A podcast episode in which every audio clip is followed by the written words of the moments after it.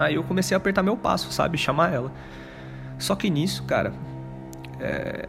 ela não parou e continuou entrando na água, sabe? E foi entrando, entrando, e cada vez que ela entrava mais na água, eu corria mais rápido e chamava mais o nome dela. E de repente ela, tipo, entrou até cobrir o joelho, entrou até cobrir a cintura, entrou até cobrir os ombros e sumiu. Cobriu a cabeça dela e sumiu dentro da água.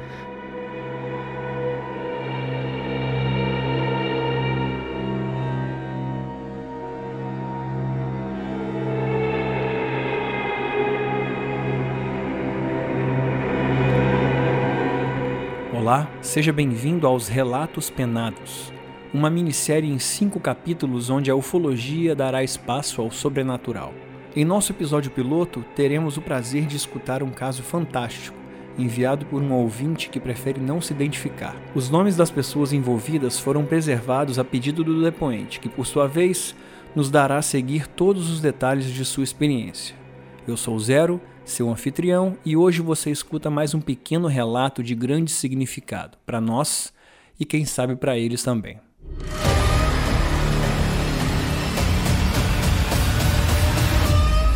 Explicáveis ou não, relatos sobrenaturais ganham vida própria no populário. Quantos deles te deixaram de cabelo em pé? E quantos você sequer escutou? Ajeite seus fones de ouvido e esteja preparado para experimentar um deles agora. Olá, eu sou daqui da Grande São Paulo e o relato que eu tenho para dividir com vocês aconteceu há mais ou menos três anos atrás. É um assunto bem difícil para mim de abordar. É, ele foi bem traumático e bem pesado. Falando assim, talvez vocês não consigam entender, mas para mim foi uma situação bem difícil e até hoje eu acho que eu contei essa história para uma ou duas pessoas para nunca mais, sabe? E acho que dividindo ela aqui com vocês hoje talvez me ajude a assimilar o que aconteceu e, sei lá, me libertar um pouco desse trauma. É, eu estava numa praia com a minha namorada na época, Prainha Branca, uma, um local bem conhecido pra galera que gosta de acampar, gosta de um rolê mais roots, assim. É um destino bem conhecido. É uma praia de difícil acesso, você precisa pegar uma balsa e fazer uma trilha de mais ou menos 40 minutos para chegar nela. Quando você chega lá, é uma vilinha caiçara, bem simples, sabe? Com pouca estrutura, mas é o roteiro ideal, assim, para quem quer se desconectar um pouco, sabe? Da cidade. Enfim, é, já se passavam das três da manhã. Eu e minha namorada, a gente estava sentado em frente ao camping, né? A gente ficou, pegou uma barraca no último camping da praia, né? Só tinha o nosso camping e tipo mais uns 30, 40 metros de vegetação e o pé da serra à nossa esquerda ali. É, como eu falei, se passavam das três da manhã, nós estávamos sentados em frente à porteira ali do camping, mais ou menos a uns 5 metros da porta, e olhando o mar. E a gente abriu um vinho e começou a beber e conversar, né? É, antes que vocês pensem, não, eu não estava bêbado. A gente tinha acabado de começar a beber, né? E nisso eu me recordo dela falar que ia pegar alguma coisa pra gente comer na barraca, né? Pra gente não ficar só bebendo ali. Aí no que ela levantou, eu lembro de sentir a minha pressão baixar, sabe?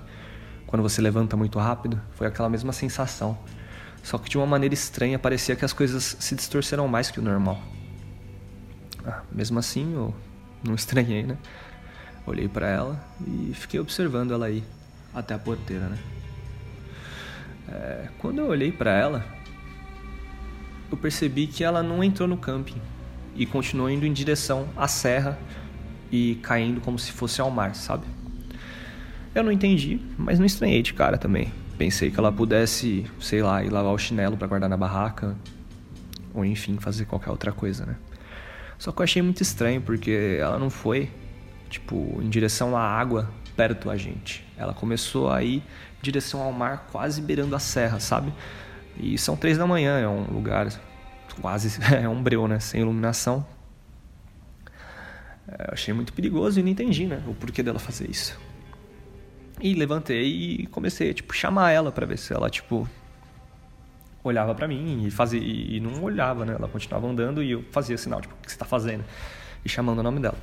Como eu percebi que ela não tava olhando, eu achei muito estranho. E comecei a andar em direção a ela também, né? Só que daí é, ela chegou à praia, né? Ela chegou na beira da água, né? Ali, antes de mim. E começou a entrar na água. Nisso, cara, me bateu um desespero, assim, porque o mar tava muito agitado, sabe? E eu, achei, eu não entendi, eu achei bem perigoso. Ela não costuma entrar na água, né? E quanto mais às três da manhã num mar agitado, né? Sem ninguém ao nosso lado ali. Aí eu comecei a apertar meu passo, sabe? Chamar ela. Só que nisso, cara, é...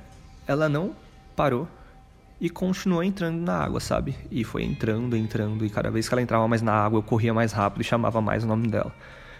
E de repente ela tipo entrou até cobrir o joelho, entrou até cobrir a cintura, entrou até cobrir os ombros e sumiu. Cobriu a cabeça dela e sumiu dentro da água. Nisso eu já tava num pique que eu não posso nem falar, né? Correndo o mais rápido possível e desesperado. Aí eu também entrei na água, sabe? E comecei ali chamar por ela dentro da água, tipo, dava umas mergulhadas assim para baixo que eu podia para ver ela e não conseguia ver, sabe? Aí eu fiquei desesperado, cara, e fiquei com muito medo. Só que eu não fui tão ao fundo, sabe? Eu fiquei mais ou menos ali até onde a água chegava no meu peito. E nesse momento eu pensei, cara, meu, eu não vou mais entrar uh, no mar. O mar tá muito agitado. Eu preciso de ajuda, sabe? Senão eu vou me afogar aqui também. Aí nisso eu saí da, do, da água o máximo que eu pude. Velocidade, né? O mais rápido que eu pude. E saí correndo pro camping, sabe? Gritando, desesperado. Só que quando eu cheguei no camping, cara, a minha namorada estava abrindo a, a barraca. Nisso, eu não consigo te explicar o que aconteceu, assim. Eu só sei que eu abracei ela com toda a força que eu tinha, comecei a chorar, em estado de choque, perguntando por que, que ela fez isso, por que, que ela fez isso. E ela não entendia o que estava acontecendo. Todo mundo começou a sair da barraca, sabe? Eu lá em estado de choque, chorando e berrando. E ela não entendeu. E aí, quando ela falou, não, vamos conversar, ela me levou lá fora, assim no estado de choque que eu tava, mal conseguindo falar e só chorar. Ela sentou na areia, eu falei o que aconteceu, ela falou, cara, eu acabei de sair do seu lado na, na praia, não faz nem um minuto. Eu acabei chegando aqui, só bati meu chinelo e tava abrindo a garrafa e você chegou aqui do nada, tipo...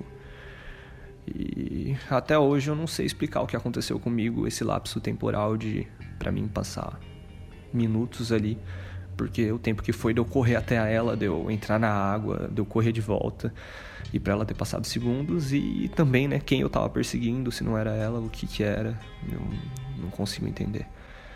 Para mim até hoje eu tô tremendo aqui só de falar nisso. Foi uma situação bem difícil e é isso. Esse é o relato que eu tenho. É, eu vou deixar em aberto para vocês falarem o que vocês acham que aconteceu, ou sei lá, para vocês pensarem sim. Só sei que foi uma situação muito traumática e foi a experiência mais louca da minha vida, porque por mais que eu pense, eu não consigo achar nenhuma explicação. Só dou graças a Deus por minha namorada tá bem e não ter entrado na água. E seja lá o que for, ainda bem que eu não fui tão profundo e voltei. Eu não sei. É, eu não sei explicar, sinceramente, o que aconteceu.